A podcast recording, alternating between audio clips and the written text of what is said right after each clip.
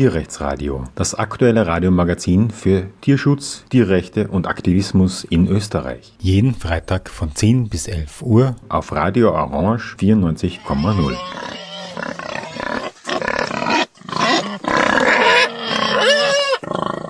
Willkommen im Tierrechtsradio. Heute möchten wir über ein spezielles Projekt sprechen, nämlich die Wildtierklinik.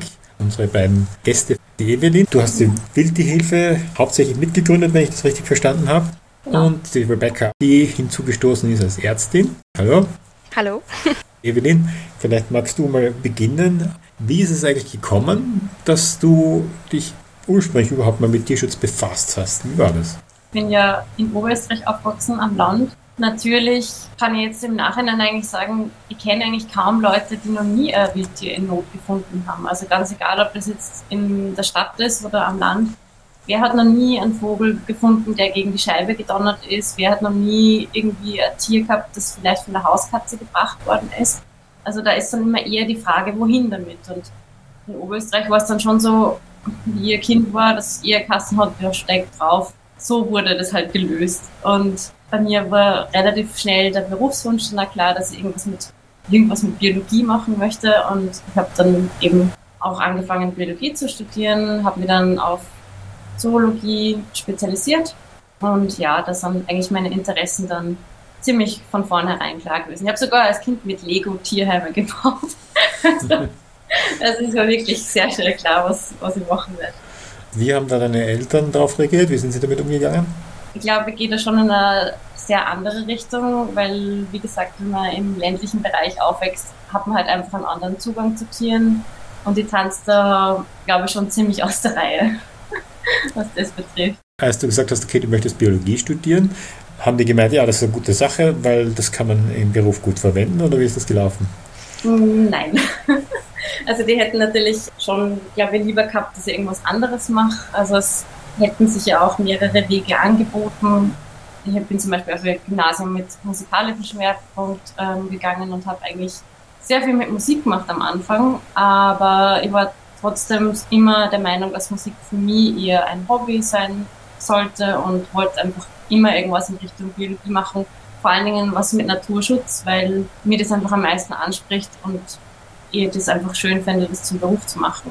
Es ist halt so, es gibt irrsinnig viele Biologiestudenten und es war einfach da auch noch eine Zeit, wo zum Beispiel der Klimawandel nicht so in aller Munde ist. Ich meine, ich habe das Gefühl, das ist eigentlich eh schon seit vielen Jahren Thema, aber ich habe trotzdem das Gefühl, dass die Generation meiner Eltern jetzt da noch nicht so sensibilisiert ist drauf. Aber hast du als Kind irgendwelche Schlüsselerlebnisse gehabt? Also ich würde nicht sagen, dass es das eine Schlüsselerlebnis gegeben hat. Ich wollte schon immer eher was mit Wildtieren machen, weil bei Haustieren ist für mich wirklich auch eine andere moralische, ethische Komponente noch mit drinnen. Ich will einfach das ganze System nicht unterstützen. Ich sehe einfach noch mehr Sinn drinnen, mit Wildtieren zu arbeiten, sage ich jetzt einmal. Aber tatsächlich hat es ein Erlebnis gegeben, das sehr prägend war. Das war eigentlich eines von vielen, aber in dem Moment war ich irgendwie in einem Alter, wo ich das schon ein bisschen mehr gecheckt habe. Es war einfach eine Kohlmeise, die gegen unsere Glasscheibe gedonnert ist. Und die hat dann halt gelebt, konnte aber nicht wegfliegen, wie es halt oft so ist.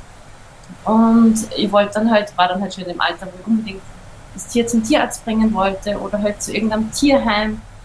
Und dann hat es halt geheißen, es gibt nichts in der Nähe. Und ich kann das Tier jetzt entweder liegen lassen oder das beenden. Und mir ist angeboten worden, dass es entweder jemand für mich beendet oder dass er das Tier selber beendet sozusagen. Und das habe ich dann tatsächlich auch gemacht als Kind. Und das war für mich aber sehr, sehr, sehr schlimm. Also es, ja, es hat mir einfach gezeigt, dass wirklich, wirklich der Bedarf da ist. Und da war ich eigentlich noch sehr, sehr jung. Und natürlich war das nicht das einzige und letzte Erlebnis dieser Art, aber es war halt einfach so ein Alter, wo ich das schon so richtig mitbekommen habe. Und dann später im Biologiestudium, du sagst, es waren sehr viele Leute.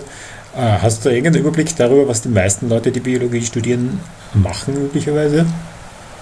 Hm, ich glaube, es ist ganz unterschiedlich, worauf sie die spezialisieren. Man kann sich ja auf Pflanzen spezialisieren, auf Tiere, auf was ganz, ganz Kleines, irgendwie Proben oder eben Naturschutz. In meiner Bubble sozusagen sind schon sehr viele in Richtung Naturschutz oder Zoologie gegangen, aber eher Naturschutz. Aber das ist halt meine vegane Tierschützerblase.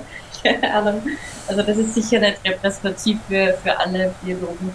Rebecca, schauen wir mal, wie das bei dir war. Wie bist denn du dazu gekommen? Ich meine, du arbeitest ja jetzt als Tierärztin, aber das ist natürlich ein längerer Weg gewesen. Wie waren deine Anfänge?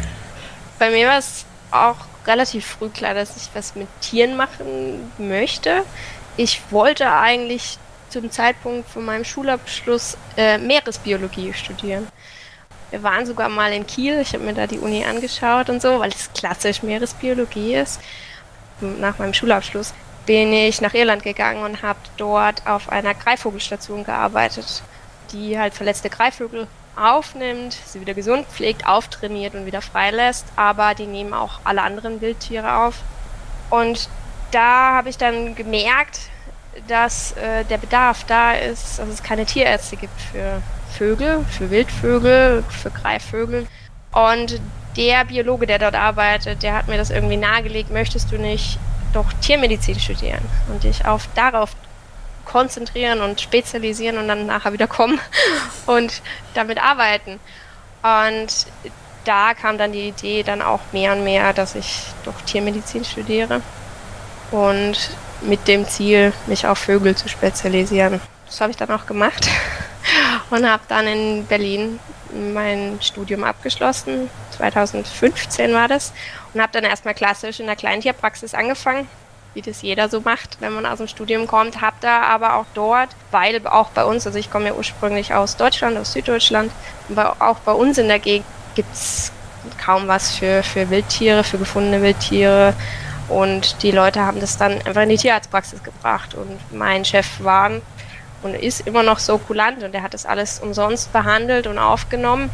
Aber natürlich war das, das Wissen nie da. Wir haben halt die Tiere behandelt und sie den Leuten wieder mitgegeben, wenn wir es nicht besser wussten. Oder wir haben sie da behalten, aber dann waren sie bei uns hinten, dann habe ich sie zum Teil mit nach Hause genommen zu mir, aber das war alles nicht so ideal. Und für mich ist dann schnell doch klar geworden, dass ich wirklich nur mit Wildtieren arbeiten möchte, einfach weil auch ich finde, dass das noch, noch mehr Tierschutzarbeit ist als die Arbeit mit Haustieren gerade als Tiermediziner jetzt, ähm, das ist für mich so der, ein bisschen so der ultimative Tierschutz, weil die haben niemanden, die haben keinen keinen Besitzer, der sich darum kümmert, die, die haben, werden oft so übersehen, die Wildtiere. Wir dringen ein in ihren Lebensraum, wir machen ihn immer kleiner und kleiner und, und haben all diese Ansprüche mit unseren Glaswänden und wir brauchen Autos und Straßen und wir nehmen eigentlich sehr viel weg und möchten aber nichts zurückgeben oder viele halt nicht und oder wollen es nicht einsehen, dass wir was zurückgeben. Und ich finde, wir haben halt da eine Verantwortung, die wir übernehmen sollten und deswegen war das mir dann schon wichtig, mich darauf zu konzentrieren. Ich habe auch mich immer mehr weiter spezialisiert auf die Greifvogelmedizin vor allem, weil das, das interessiert mich halt am meisten ähm, aber auch so die Wildtiermedizin, habe diverse Kurse mitgemacht, war im Ausland, ich war in den Emiraten, in den USA und habe mir auch verschiedene Wildtierkrankenhäuser, weil gerade im Ausland gibt es sehr viele. Im deutschsprachigen Raum gibt es keines, außer jetzt uns, soweit ich weiß. Und habe die mir angeschaut, wie die so arbeiten. Und das, da, da sind Stationen, die haben 20.000 Tiere im Jahr. Die nehmen die auf, die, die sind staatlich unterstützt. Da arbeiten Studenten, da arbeiten ähm, mehrere Tiermediziner, das sind ganze Teams, mehrköpfige Teams, bezahlt, Vollzeit am Arbeiten, nur für die Wildtiere. Und das hat mich schon immer fasziniert und, und sowas auf die Beine zu stellen, das, das war mein Traum. Für mich gab es und gibt es also im Moment keine andere Richtung, als so zu arbeiten. Ja, du hast ja eigentlich jetzt von hinten begonnen, mehr oder weniger, weil ich ja eigentlich mit einer früheren Geschichte ein bisschen vertiefen wollte, wie es dazu gekommen ist, dass du dich überhaupt für Tiere interessierst. War so auch so ein bisschen anders. also meine Mutter ist in der Landwirtschaft eigentlich groß geworden, also mein Großvater war Landwirt. Äh, ich habe ihn aber nicht mehr kennengelernt. Mein Vater ist Automechaniker, also äh, beide eigentlich nicht so tieraffin. Wir hatten immer einen Hund, einen Haushund, weil ein Haus mit Garten hat halt einen Hund. Ähm, aber ich, ich, war immer schon ein bisschen anders. Ich habe dann auch mit, mit sechs, sieben Jahren beschlossen, äh, Vegetarier zu werden bei uns im Dorf. Das kein, also ich komme aus einem, wir hatten damals 400, 500 Einwohner, also wirklich klein auf dem Land. Und habe dann irgendwann mal anscheinend zu meiner, ich weiß das selber nicht mehr, aber zu meiner Mutter gesagt, ja, Fleisch sind doch eigentlich Tiere und warum, die isst man doch nicht. Tiere, Tiere sind doch Lebewesen, warum essen wir die? Und anscheinend, meine Mutter hat das so akzeptiert, hat gesagt, macht sie das jetzt halt. Jeder hat zu ihr gesagt, das ist eine Phase, das geht vorbei das haben sie dann, als ich 14, 15 war und, und immer noch Vegetarier war, dann immer noch gesagt. Und sie hat gemeint, hm, das ist eine lange Phase, aber ich hatte da wirklich das Glück, dass, dass sie das so mitgemacht haben. Also da gab es nie eine Diskussion, nee, du musst jetzt Fleisch essen oder so. Sondern sie hat dann immer extra für mich mitgekocht. Ähm, und dann bin ich dann mit 17, habe ich dann gesagt, nee, jetzt machen wir es richtig, jetzt werden wir Veganer. Und ähm, seitdem ist es so. Also weiß nicht, also so ein richtiges, ich, ich hatte eine, eine Großtante, die, die ähm, sehr im Tierschutz engagiert war in, in der Schweizer Grenze, aber so viel Kontakt hatten wir mit ihr nicht. Aber die, da werde ich immer verglichen, dass, dass die Gene daher kommen. vielleicht irgendwie. Aber ja, vielleicht von meinem Opa die, die Tierliebe, weil der hat seinen, ja, selbst als Landwirt seine Tiere trotzdem anscheinend gut behandelt. Er war immer so der Vorbildliche. Aber sonst gab es nicht so. Und hast du mit deinem Großvater mehr zu tun gehabt? Nein, leider nicht. Also der ist verstorben, bevor ich auf der Welt war, aber vielleicht irgendwie genetisch, ja. spirituell. Na. Na, vielleicht hast du auch Geschichten gehört, ja. Ja. Okay, ja, na so viel zu eurem Hintergrund im Prinzip. Ähm, habt ihr den Eindruck in eurer persönlichen Geschichte, dass sich sozusagen ein bisschen was geändert hat in der Hinsicht, wie das früher war, wenn man sich für die interessiert hat und wie das jetzt die letzten Jahre, vielleicht Jahrzehnte, je nachdem wie ihr den Horizont legt. Habt ihr das Gefühl, dass es da ein bisschen anders ist? Vielleicht wieder Rebecca du zuerst. Mm, ja, ich denke schon, das ist wie mit vielen Themen, dass, es, dass die Leute ein bisschen mehr darauf aufmerksam gemacht werden in gewissen Sachen. Na, also der Vegetarier ist heutzutage nichts mehr Seltsames. Ähm, der Veganer eigentlich bald auch nicht mehr. Also da, da ist immer irgendwo einer. Ähm, und an sich auch, dass, dass, dass Tierschutz ein Thema ist, Tierschutz und Klimaschutz zusammenhängt. Ähm, das, das werden, wird mehr und mehr Leuten bewusst. Und ich finde, das, das hat sich schon stark geändert. Das war früher nicht so. Früher war das so, ah ja, man hat ne, ja den Hund und man hat die Katze und das ist ja nett, aber mehr muss ja nicht sein. Ähm, also ich denke, es ist mehr, mehr Bewusstsein darüber schon da. Ähm, was noch ein bisschen fehlt, finde ich, so ist ja die richtige Unterstützung und, und noch mehr einbringen, vielleicht auch von Seiten der Politik. Ähm, dass dann noch mehr getan werden ja, könnte. Ja.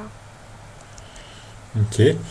Und Evelyn, ähm, bei dir ist es ja so, dass du sagst, du hast äh, Biologie studiert und dass da viele verschiedene Wege gegangen sind. Ähm, ist es so, dass äh, hast du den Eindruck, dass Biologinnen zum Beispiel diesen Kontext äh, mit Tieren und also sagst natürlich, da kann man sich auch für Pflanzen interessieren und so weiter. Dementsprechend haben nicht alle Bezug zu Tieren. Aber auch die, die Pflanzen, äh, sich um Pflanzen kümmern und äh, sich mehr damit auskennen, haben natürlich diesen Bezug auf die, auf die gesamte ökologische Nische. Oder nicht die Nische, sondern generell auf die Biologie. Hast du den Eindruck, dass in der Biologinnen ein höheres Verständnis für eben Klimawandel und äh, Umweltproblematiken gegeben ist als bei anderen Leuten? Oder sind die abgelenkt von anderen Themen und das ist praktisch ähnlich wie bei anderen?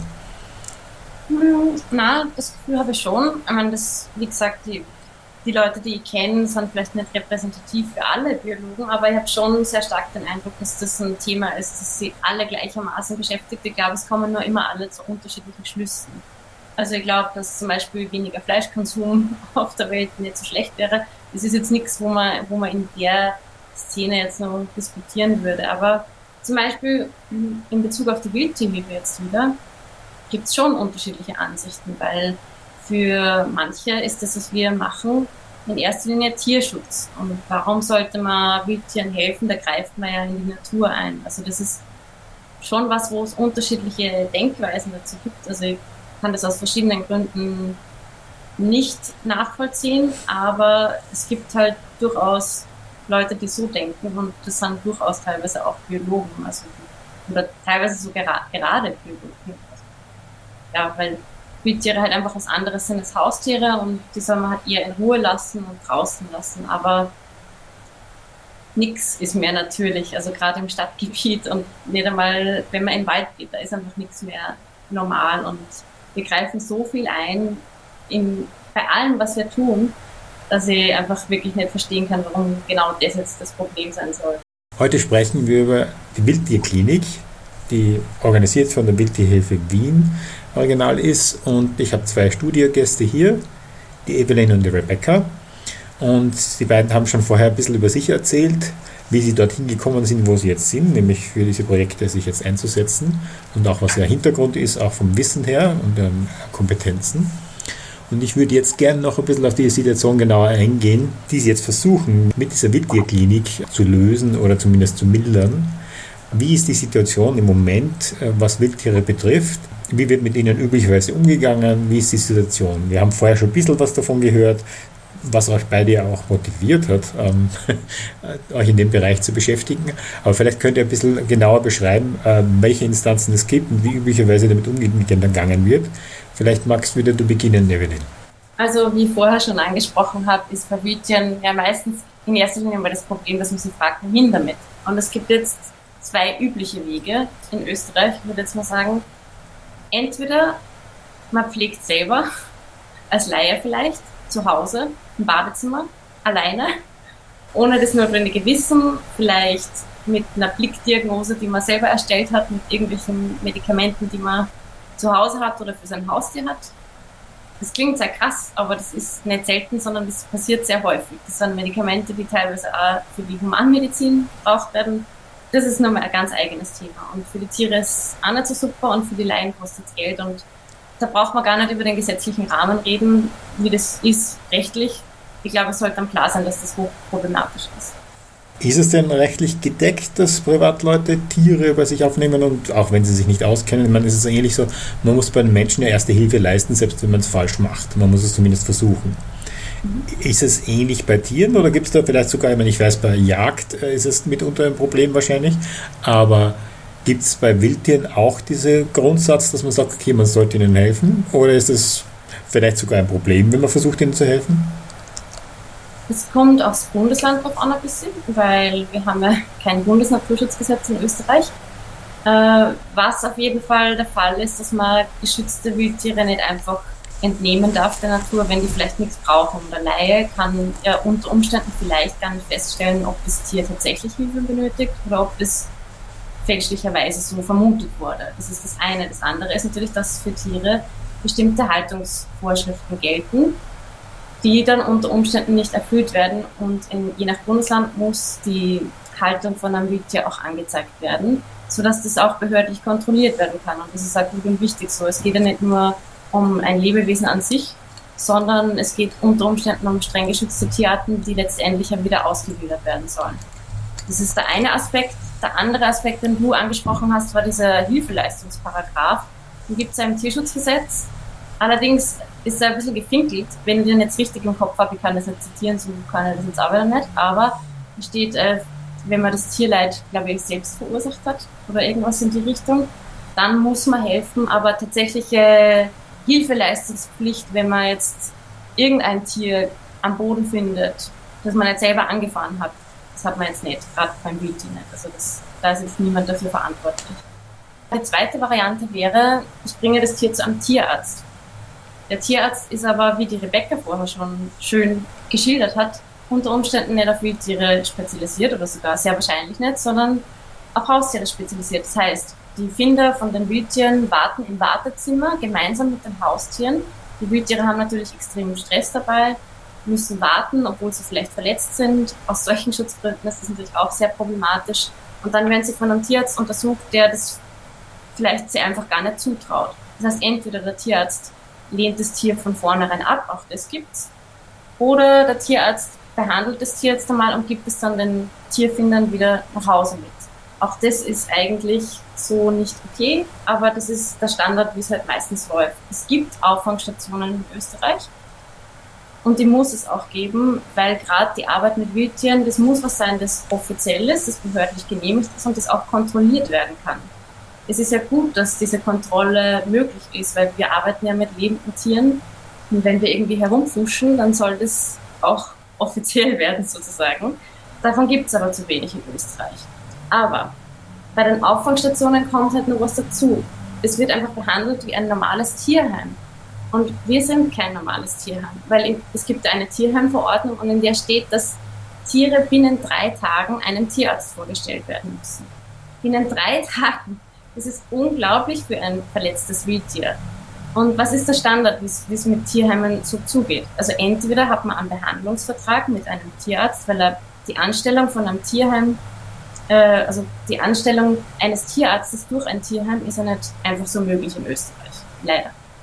Das heißt, es ist üblich, einen Behandlungsvertrag zu haben zwischen einem Tierheim und einem Tierarzt. Das heißt, der Tierarzt hat andere Patienten, wahrscheinlich Haustiere, und kommt dann ein paar Mal die Woche und schaut sich halt die Patienten an ist aber vielleicht gar nicht auf die spezialisiert. Bei 1000 Tieren im Jahr ist es, oder vielleicht sogar mehr, ist es einfach was, was nicht mehr nebenbei geht. Oder die andere Alternative, das wird auch praktiziert von Tierheimen, ist man fährt mit dem Tier zum Tierarzt. Auch das ist ja für ein Wildtier einfach unglaublich und wir machen das jetzt seit zehn Jahren. Wir haben alle Varianten durchgespielt und gesehen und wir haben gesehen, so funktioniert es nicht, so kann es nicht funktionieren, so darf es eigentlich gar nicht funktionieren, aus meiner Sicht. Ähm, und deswegen haben wir dann den Beschluss gefasst, es muss ein, ein Wildtierkrankenhaus werden. Es kann nur so gehen, sonst will ich es persönlich nicht mehr machen. Das heißt, es geht auch darum, äh, dass die Tiere rumtransportiert werden und es geht darum, dass sie nicht schnell genug Hilfe bekommen. Und dann, wenn sie keine Hilfe bekommen, dann häufig auch von Leuten, die nicht wirklich wissen, was sie tun. Und Rebecca, es wurde ja schon mehrfach angesprochen, dass äh, Tierärzte nicht unbedingt die Spezialistinnen für Wildtiere sind. Was ich mir allgemein vorstelle, ich meine, selbst bei normalen Tierärzten, die haben natürlich anders als Humanmediziner viele verschiedene Tiere, die sehr unterschiedliche Biologie haben.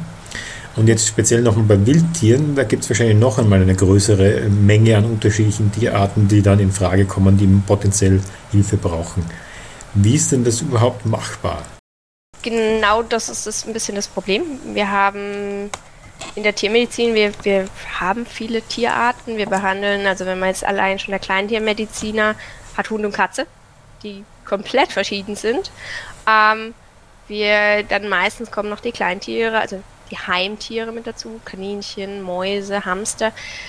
All das sind ganz unterschiedliche Biologien, die haben andere Medikamente, die man braucht für verschiedene Sachen. Die haben andere Krankheiten, die immer wieder vorkommen.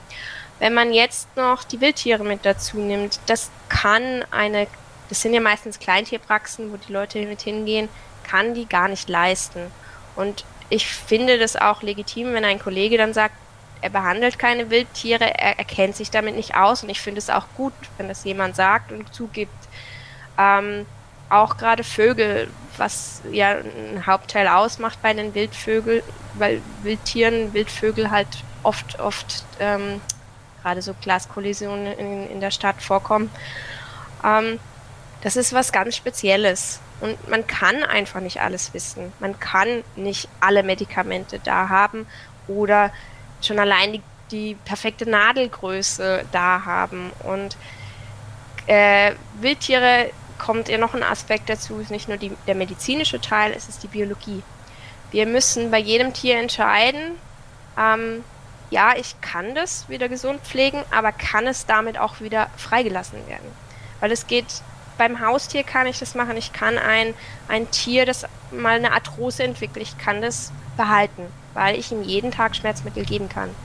Ich habe meinen Hund täglich im Blick, ich gehe mit ihm spazieren, ich kann ihn überwachen, ich kann ihm Medikamente geben, ich kann jederzeit wieder eingreifen und wieder zurück zum Tierarzt. Ein Wildtier kann das nicht. Ich kann nur ein Tier freilassen, wo ich mir sicher bin, es kann für sich selbst sorgen, es kann sich fortpflanzen, es kann für seine Nachkommen sorgen. Und das sind Aspekte, die man nicht im Tiermedizinstudium lernt und die man nicht als Kleintier-Tierarzt weiß. Man muss nämlich nicht nur die, also gerade die Biologie, die Physiologie wissen, man muss auch die Ökologie hinter jedem Tier wissen. Ich muss wissen, wie frisst dieses Tier? Eine Kohlmeise braucht ihre beiden Füße zum Fressen. Sie muss beide Beine richtig bewegen können, ihre Zehen bewegen können, sonst kann sie nicht greifen, dann verhungert sie dir draußen. Bei einem Spatz ist es vielleicht nicht so relevant. Da sind wieder andere Sachen relevant. Und genau das sind solche Sachen, die man als normaler Kleintiertierarzt oder als normaler ähm, ja, ähm, Haustiertierarzt nicht unbedingt weiß. Und das ist okay, ähm, aber deshalb ist es gerade so wichtig, dass man ähm, Spezialisten hat für Wildtiere, die sich fortbilden, die solche Sachen lernen und, und dann auch in Kooperation arbeiten. Ich weiß auch nicht alles, ich kenne auch nicht alle Arten, ich kann auch nicht alle Fledermäuse bestimmen, aber ich habe dann jemanden. Ich arbeite eng zusammen dann mit Biologen, mit Ökologen, die das wissen. Weil man muss es wissen, was es ist, um es zu behandeln. Und ja, und gerade, also ich wollte noch ergänzen, weil Evelyn vorhin es erwähnt hat mit diesen drei Tagen. Das ist, muss ja per Gesetz alle drei Tage ein, ein Tierarzt in einem Tierheim. Drei Tage hört sich nicht lange an. Wir haben jetzt zum Beispiel gerade ein Tier bei uns in Behandlung, einen jungen Sperling. Der war drei Tage bei einer Privatperson, bis sie ihn zu uns gebracht hat. Ähm, der hatte wahrscheinlich bei Ankunft bei ihr einen gebrochenen Oberschenkel. Das heißt, der saß jetzt drei Tage lang mit einem gebrochenen Oberschenkel bei jemandem zu Hause. Die fressen natürlich, weil das ist bei denen so drin. Die sperren, gerade Sperlinge, die essen immer. Ähm, das sind unglaubliche Schmerzen, wenn man sich das vorstellt. Und vor allem in so einem jungen Tier wächst das wahnsinnig schnell zusammen. Der ist jetzt komplett fehl zusammengewachsen. Und ich bin mir nicht sicher, ob wir das wieder so hinkriegen, dass der beide Beine benutzen kann, die er ja braucht, um rauszugehen. Das heißt, drei Tage hört sich nicht lange an, ist aber gerade in so einem jungen Leben wahnsinnig viel Zeit. Und ja, also das ist auch die Zeit, der Zeitfaktor, den wir jetzt schon ein paar Mal angesprochen haben. Ja. Ähm, von wegen, weil du sagst, du machst immer Weiterbildungen. Ich stelle mir ja das auch schwer vor, weil es ja auch ich bin mir noch nicht mal sicher, ob es von allen Tierarten genügend Wissen überhaupt erfasst wurde bereits, so dass Biologen und so weiter beobachtet haben, Verhaltensforscher, diese Dinge, die man eigentlich wissen müsste, wie du eben sagst, dass ein Sperling, äh, was ein Sperling? Nein, ich weiß nicht, Meise, glaube ich, äh, ja. Graben, äh, dass sie beide Beine braucht beim Essen. Das heißt, es, du musst ja oft wahrscheinlich auch mit äh, Situationen operieren, wo du keine echte Sicherheit hast, oder? Ja, natürlich. Also auch wir lernen immer mehr dazu. Ähm, unser Vorteil ist natürlich, wir dokumentieren wahnsinnig detailliert unsere Sachen, unsere Patienten. Jeder hat eine Akte. Ähm, da wird jedes Mal, wenn die untersucht werden, jedes Mal, wenn sie gefüttert werden, werden Notizen gemacht. Also wir selbst haben einen Berg an Informationen, die wir sammeln und daraus lernen. Ähm, andere Stationen im Ausland machen das ebenso. Deswegen ein Wildtierkrankenhaus oder so eine Auffangstation ist ein, ein Fundus an Informationen, die unbedingt genutzt werden sollen. Und das ist halt gerade, also es sind Möglichkeiten auch für, für Unis und so weiter, Forschungen zu betreiben, die nicht invasiv ist, weil wir die Daten einfach erheben, eh bei jeder Untersuchung.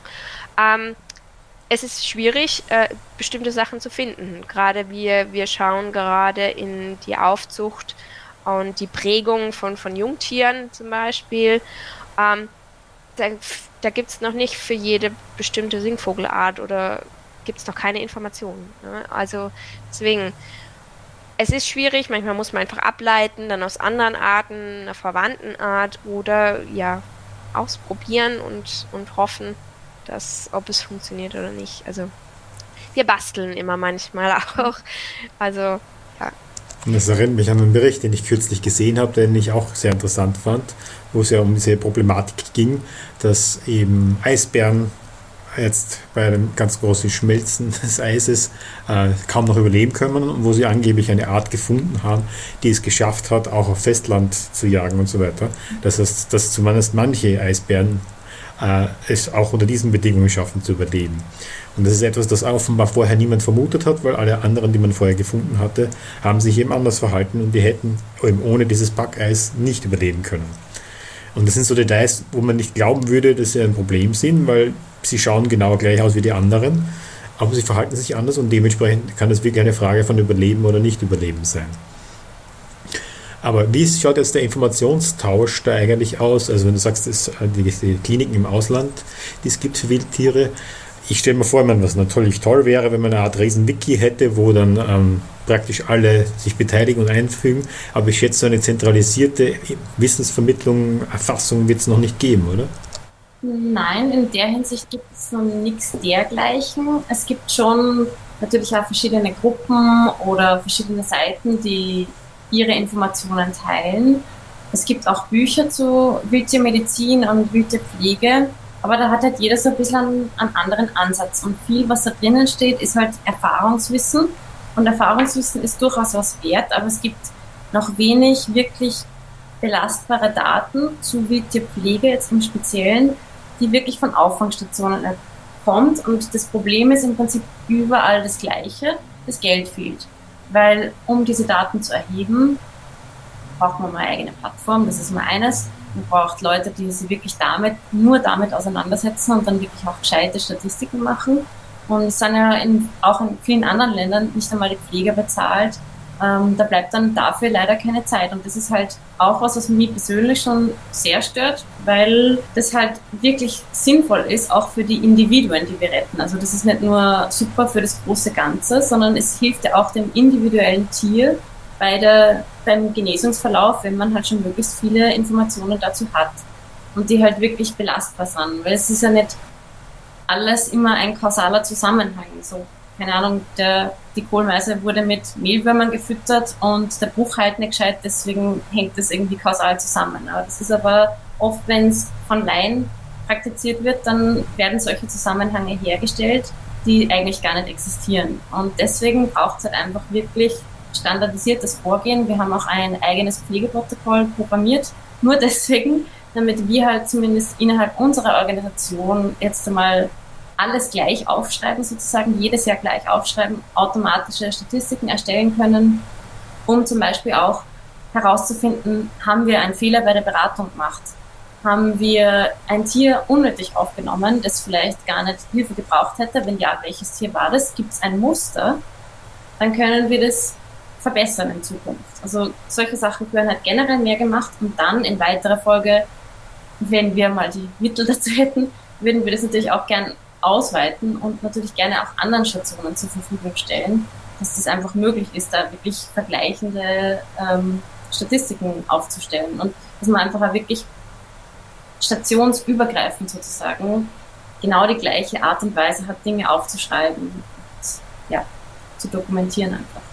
Sind die meisten Patienten, die kommen, solche, die mit Menschen in Kontakt oder zumindest mit menschlicher Architektur, Autoverkehr, was auch immer, ein Problem haben und deswegen Patienten sehen? Ich glaube, es waren ungefähr die Hälfte unserer Patienten. Ganz klar menschliche Ursachen. Großteil unserer Tiere sind Haustierkontakt, Hitze und Kollisionen. Also Glas- und Verkehrskollisionen.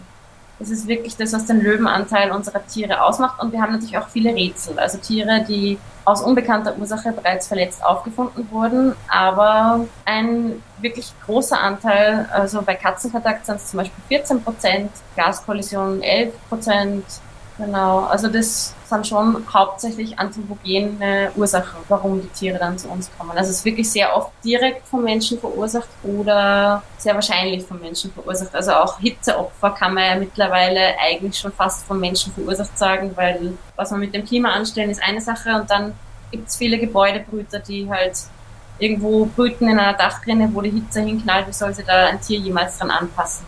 Krieg ist natürlich nicht nur für Menschen sehr einschneidend, wie schwerwiegend das Ganze für die Wildtiere ist und wie die dann damit umgehen. Hast du da irgendwelche Infos dazu? Kennst du irgendwelche Organisationen, die damit arbeiten?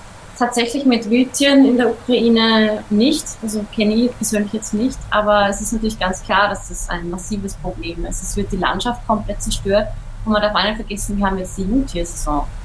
Also das ist eine komplette Störung in der gesamten Brutsaison im Endeffekt. Und die Ukraine hat ja auch viel Wasser, also viele Feuchtgebiete, viel, sehr viel Natur, sehr viel Naturschutzgebiete. Und ich glaube, da war es vor kurzem ein Bericht, äh, dass eigentlich ein, ein wesentlicher Teil mittlerweile auch schon, also der Kampfhandlungen auch schon in Naturschutzgebieten stattfindet. Das kann man sich dann natürlich, und das bleibt ja auch. Also selbst wenn jetzt der Krieg beendet werden würde, die Verschmutzung und das ganze Desaster, das, das ist ja das verschwindet ja nicht von heute auf morgen, sondern das, das bleibt natürlich. Das bleibt lang. Und Moore, sage jetzt mal, wenn man da mit einem Panzer durchfährt, das ist natürlich super, ganz super. Rebecca, wie ist deiner Erfahrung nach so ungefähr, hm, wahrscheinlich wird es ja keine allgemeine Statistik dazu geben, aber so ein bisschen ein, ein Eindruck, damit Leute, die das selbst nicht kennen, kriegen. Wie lange werden so Wildtiere in welchen Fällen gepflegt? Wie lange dauert es, bis sie wieder sozusagen entlassen werden können? Gibt es da so Grundregeln, sagen, okay, bei einem Bruch von einem Gliedmaße oder ich weiß nicht, je nachdem, was für Fälle auftreten, oder vielleicht kannst du sogar ein bisschen schildern, was für Fälle typischerweise auftreten, welche die häufigsten zumindest sind. Also es ist schwierig, das ist immer saisonal sehr unterschiedlich. Ähm, natürlich, wenn irgendwie so Zugvogelperiode ist, dann hat man mehr Glaskollisionen ähm, oder nach Stürmen hat man regelmäßig immer wieder mehr Frakturen. Jetzt mit den Gewittern prompt kriegen wir eine Jungkrähe rein mit einer Fraktur, weil die können halt noch nicht so toll fliegen und dann werden sie aus dem Baum gepustet und landen halt irgendwo dagegen und brechen sich was. Igelsaison ist dann immer wieder, wenn die gerade aufwachen, dann kommen die geschwächten Igel, weil sie dann doch beim Überwintern irgendwelche Probleme entwickelt haben oder vorm Überwintern natürlich. Ich glaube, man könnte so eine schöne saisonale Grafik erstellen von gewissen Sachen. Wie lange ein Tier in Pflege ist, hängt natürlich sehr davon ab, was es hat. Ähm, ich habe erst gestern drüber nachgedacht, ähm, dass bei uns eigentlich die Tiere, wir, wir sind wirklich sehr schnell mit manchen Sachen und manchmal hätte ich das gerne mehr Zeit für gewisse Tiere, aber uns fehlt da noch ein bisschen der Platz, muss man sagen. Und vor allem halt auch die Rehabilit fehlen für gewisse Tiere, weil auch da Platz äh, ein ganz großer Faktor ist und Geld. Ähm, weil muss ja auch jemand dann pflegen. Äh, Gerade so nach einer Fraktur also eine Fraktur beim, beim Vogel halt erstaunlich schnell. Es kann innerhalb von zwei Wochen, ist, ist gut. Wenn wir jetzt an uns denken oder an Säuger, sind es mindestens sechs Wochen. Wenn aber einer sich mal ein Bein gebrochen hat oder einen Arm, kann er ja nachvollziehen, dass es noch sehr, sehr lange Probleme macht. Oder jetzt gerade irgendwas gelenkt, Nas oder am Knie. Da hat man manchmal Monate mit zu schaffen. Und das ist beim Wildtier nicht unbedingt anders auch die bräuchten dann wieder dieses Auftrainieren, die richtige Physio und die Zeit. Ähm, wir geben ihm Physio, also jedes, jedes Tier hat eine Physiotherapie als, als normale Therapie in der Frakturheilung. Ähm, auch wir machen eine Flugkontrolle in Volieren oder bei Greifvögeln sogar auch Erfolgskontrollen draußen.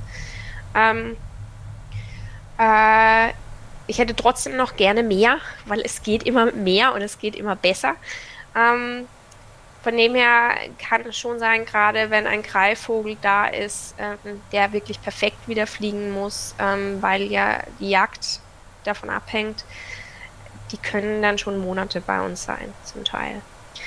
Ähm, ich habe gestern drüber nachgedacht, weil ich habe uns verglichen mit einer ähm, Greifvogelstation in den USA, die auch ungefähr die gleiche Tierzahl hat, also so 700 bis 1000 Tiere im Jahr.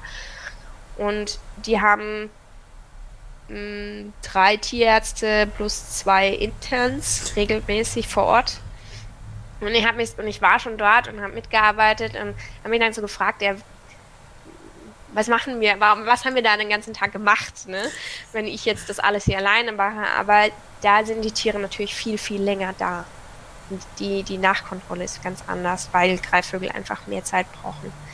Ähm, und äh, der Ablauf da ganz anders war. Aber also wir haben auch Tiere, die wirklich lange, lange, lange, lange bei uns sind. Ähm, andere Jungtiere müssen erst erwachsen werden. Da müssen wir sicherstellen, können die selber fressen, versorgen die sich und vor allem brauchen sie uns Menschen nicht mehr oder meinen uns zu brauchen. Ähm, das heißt, dass sie herkommen und betteln. Also gerade bei den Krähen, die, die sind sehr lange und die werden sehr anhänglich und das sollen sie halt nicht sein, weil wir können sie nicht rauslassen, wenn sie dann zum nächsten ins Wohnzimmer fliegen oder am Park hinterherlaufen. Und das müssen wir halt sicherstellen. Aber auch da braucht man, wäre besser, mehr Platz zu haben, mehr Außenvolieren. Hm, okay. Als noch eine andere Frage, die eher gesellschaftlicher Natur ist. Ähm, Gibt es irgendwelche Gruppierungen oder Leute, die jetzt spezifisch Dinge tun, die ihr sagt, äh, die wirklich gegen eure Arbeit laufen, die euch behindern, die euch die Arbeit schwieriger machen? Naja, also ich glaube, was wirklich vielleicht nicht direkt als Gruppierung zu verstehen ist, aber der rechtliche Rahmen hier in Österreich ist einfach irrsinnig schwierig. Was wir kämpfen mussten, um dieses Retail-Krankenhaus zu eröffnen, ist wir sind auch schon einmal damit gescheitert und wir haben es einfach in früheren Jahren schon probiert, mit einem Tierarzt eine engere Kooperation einzugehen. Und es ist einfach irrsinnig schwierig, weil es das so in Österreich einfach nicht gibt. Ich habe das Gefühl, das Verständnis dafür fehlt noch, warum das wichtig ist und warum es nicht anders geht. Und dass wir jetzt eigentlich, ja, 2021 haben wir das eröffnet und man, und wir sind die Ersten, die das gemacht haben. Und das nervt mich ehrlich gesagt persönlich sogar ein bisschen, weil ich mir denke, wieso? Wir, sind, wir können uns nicht einmal Personal leisten. Gerade die Pfleger arbeiten ehrenamtlich. Und dann müssen wir trotzdem wir diejenigen sein, die sich halt Anwalt und Steuerberater checken und dann halt wirklich, wirklich alle unsere Finanzen auf eine Karte, auf dieses Ding setzen, auf dieses Projekt setzen, um das umzusetzen, mit einem hohen Risiko, dass das scheitert. Also ehrlich gesagt, ich wünsche mir nicht, dass wir die Vorreiter sind. Es ist eigentlich sehr schade, dass es so ist. Das stört mich persönlich ein bisschen, weil, oder eigentlich sehr, weil ich mir denke, es gibt ja nicht, wie es dann, wie hat dann das vorher funktioniert? Das ist eine Sache. Ja, und wie es vorher funktioniert hat, es war, es war ja rechtlich gar nicht möglich. Also es gab jetzt wirklich eine Gesetzesänderung, die zumindest diese GmbH-Konstruktion zwischen Tierheim und Tierarzt ermöglicht hat.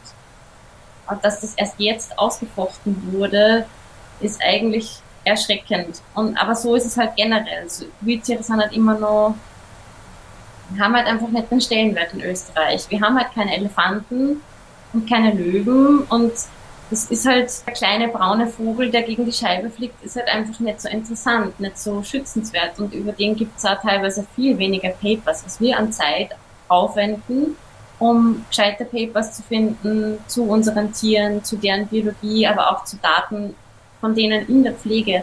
Aber sowas gibt es einfach nicht. Da ist einfach kein Geld, da ist keine Lobby dahinter. Man kann das wirklich zusammenfassen. Wildtiere haben keine Lobby. Das ist wirklich so. Also die jagdbaren Arten schon.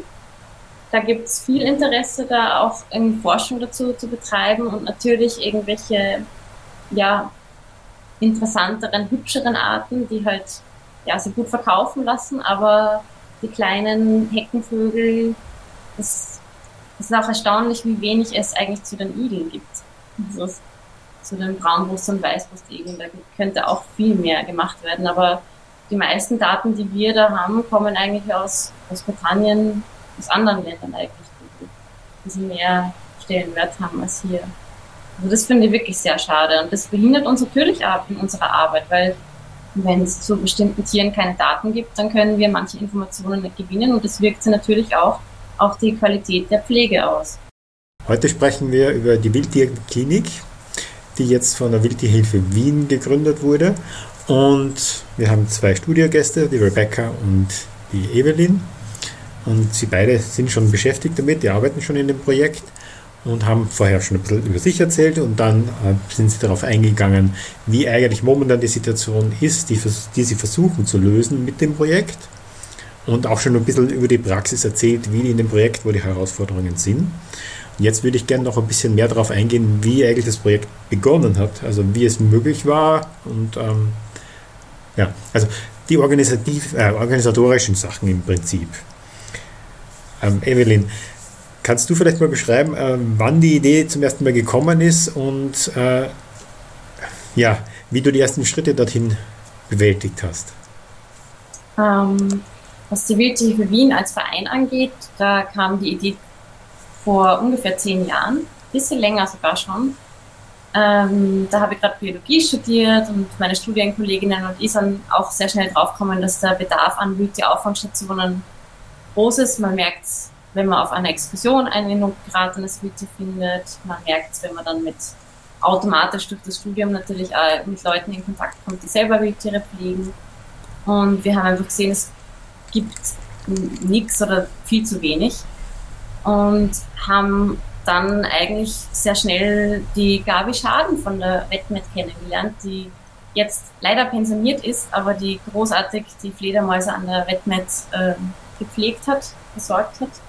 Und die hat uns eigentlich ziemlich schnell unter die Fittiche genommen und uns alles gezeigt, was sie, was sie weiß. Und von der haben wir sehr viel gelernt und dann einfach gemerkt, okay, das sind aber nicht nur die Fledermäuse, plötzlich kommt auch ein Igel, der Hilfe braucht. Wir sollten das vielleicht irgendwie professioneller aufziehen und haben dann eigentlich sehr schnell äh, den Beschluss gefasst, einen Verein zu gründen, um dann ein Tierheim draus machen zu können. Und haben wirklich von Anfang an das ganze Geld, das wir halt eingenommen haben, ähm, gespart, damit wir uns die Tierheimmiete leisten können. Es war sehr schwer, da was zu finden, wo es überhaupt möglich ist. Vor allen Dingen mitten in der Stadt mit, mit so wenig Geld, wie wir es haben, ja, aber wir haben dann eben im neunten Bezirk ganz zentral unser kleines Tierheim eröffnen können, Gott sei Dank.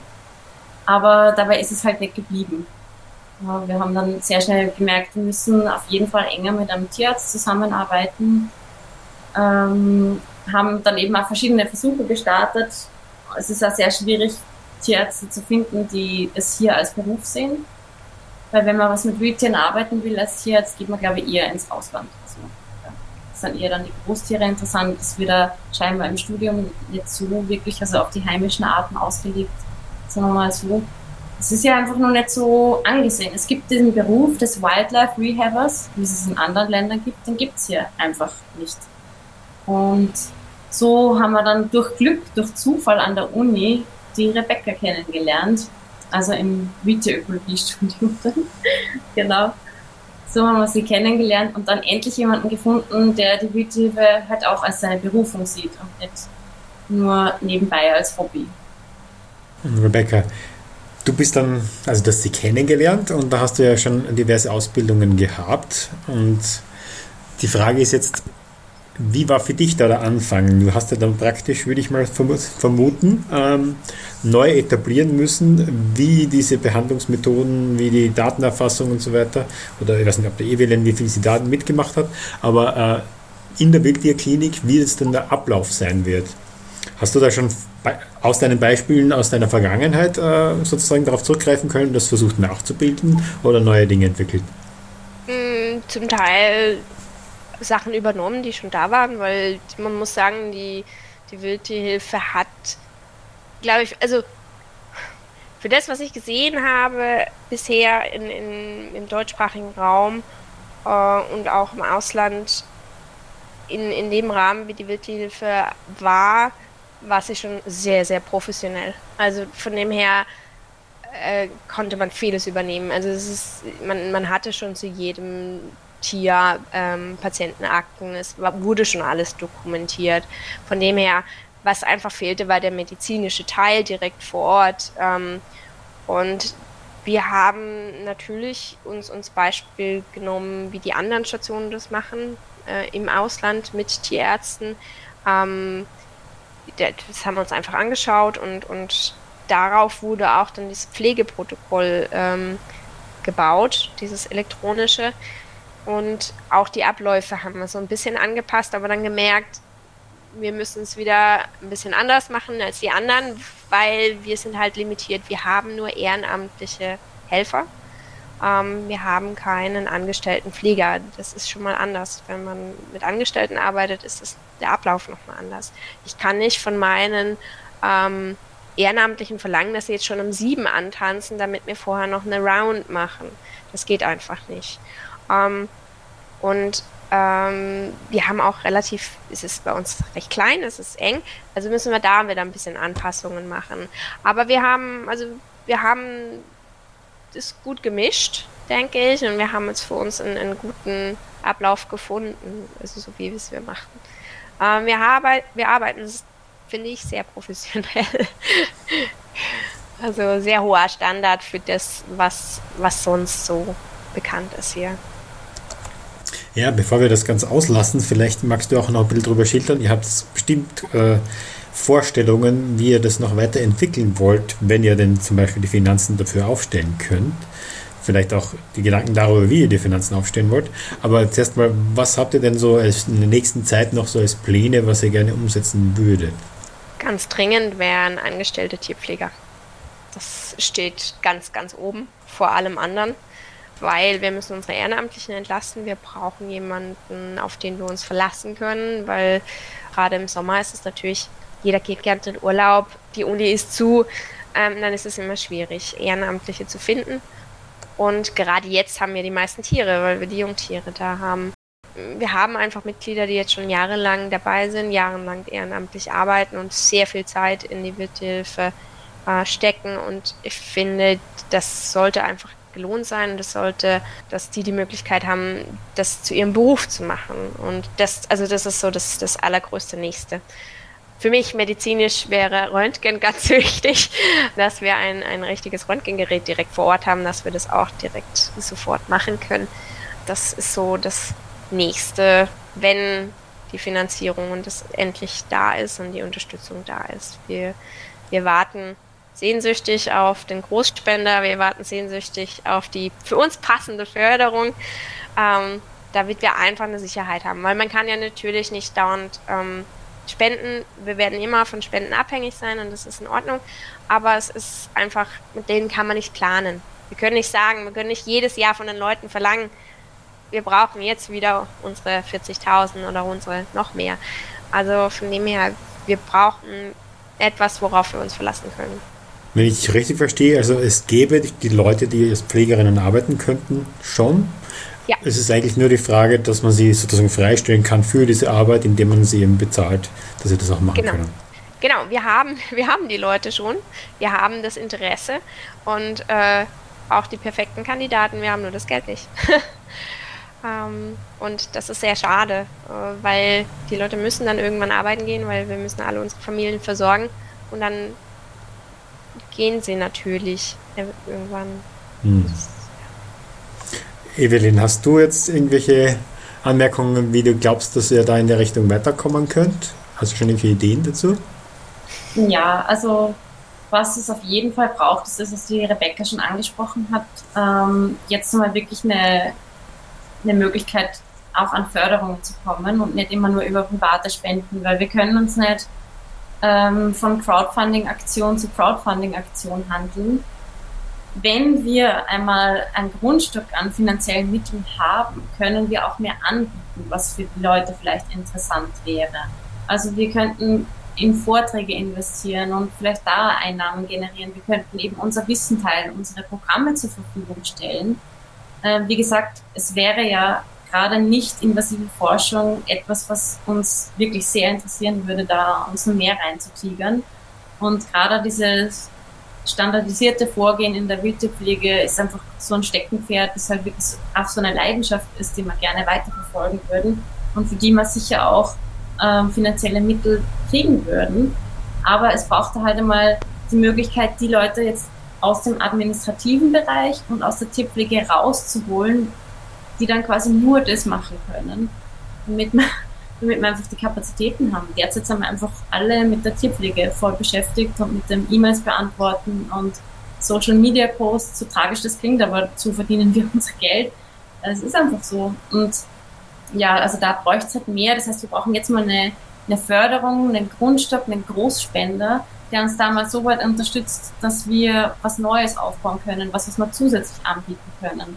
Es ist ja auch ein Problem, dass wir so kleine Räumlichkeiten haben. Wir können keine Führungen bei uns vor Ort anbieten. Das geht nicht. Bei uns vor Ort sind wirklich die unmittelbar kranken, verletzten Wildtiere, die halt auch wirklich gestresst werden, wenn da jetzt irgendjemand in den Quarantänebereich reinlatschen würde und da in das Terrarium reingaffen würde. Also das ist einfach nicht sinnvoll.